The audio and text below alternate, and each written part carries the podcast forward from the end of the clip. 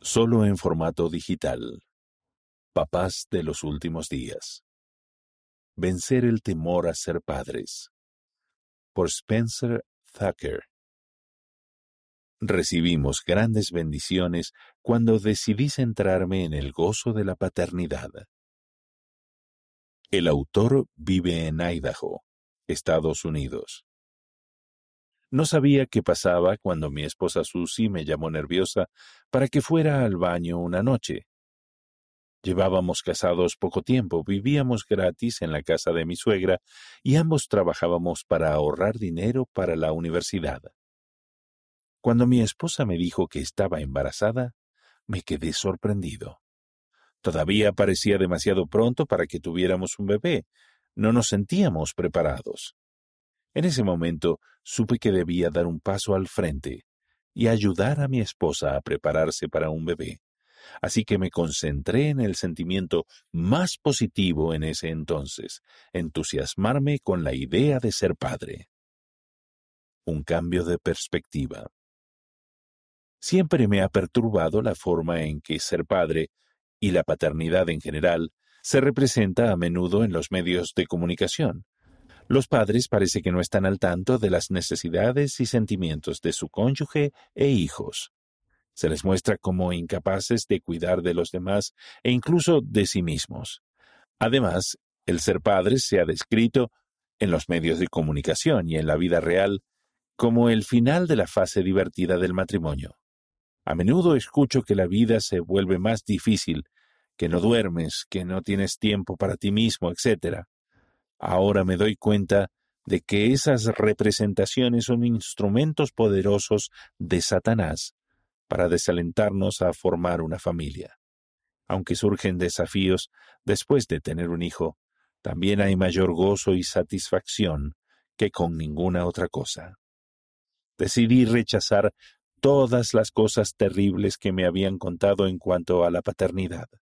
En su lugar, acepté todo lo positivo al respecto y me comprometí a trabajar en las partes difíciles. La paternidad no es fácil para muchas personas. Y no puedo decir que fuera un camino de rosas para mí. Algunos rasgos propios de la paternidad no llegaron de manera natural, pero antes de que naciera nuestro bebé, hice lo que pude para prepararme y ayudar a mi esposa a prepararse a medida que hacíamos la transición a nuestra nueva función como padres. Escudriñé las escrituras para saber cómo prepararme y también leí otros libros sobre cómo ser padre. Estudié cómo cambiar pañales, hice todo lo posible por entender el dolor que mi esposa sufriría durante el embarazo para así empatizar con ella y me esforcé por mantenerme optimista. Volverme al Padre Celestial en oración me ayudó a sentir la paz que necesitaba para superar el temor de ser padre. El amor que brindan las familias. No me considero una persona emocional, pero al ver a mi esposa sostener a mi hijita el día en que nació, lloré de gozo. En ese momento me di cuenta de que esa niña estaría con nosotros para siempre, y le agradecí al Padre Celestial que estuviera a salvo aquí con nosotros. Al pensar en esa experiencia, recuerdo un video sobre la familia que había mostrado a menudo durante la misión. El video Padre Terrenal, Padre Celestial. Mostraba a un padre que realizaba su rutina cotidiana. Lo que convirtió al video en algo tan espiritual para mí fue ver cómo comparaba la rutina cotidiana de una familia con la relación que tenemos con nuestro Padre Celestial.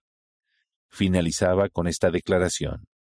De todos los títulos de respeto, honor y admiración que se dan a la deidad, Él nos ha pedido que nos dirijamos a Él como Padre. Esa cita significó aún más para mí cuando ser padre se convirtió en una realidad. Antes solo lo consideraba como una relación entre Dios y yo, él se preocupa por mí y me guía todos los días como mi Padre Celestial.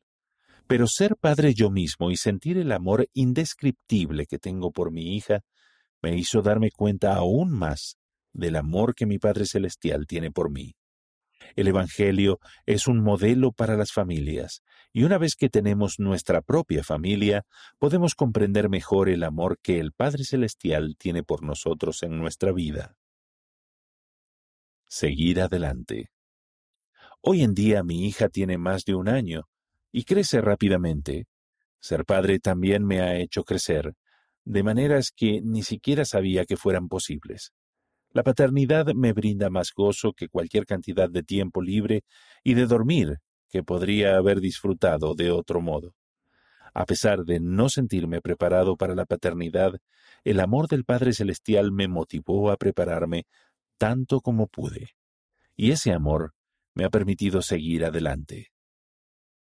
Como dice en Lucas capítulo 12 versículo 31, Mas buscad el reino de Dios, y todas estas cosas os serán añadidas. Primero intenté hacer todo lo que me prepararía para ser padre, y luego recibí la paz y el gozo que acompañan a la paternidad.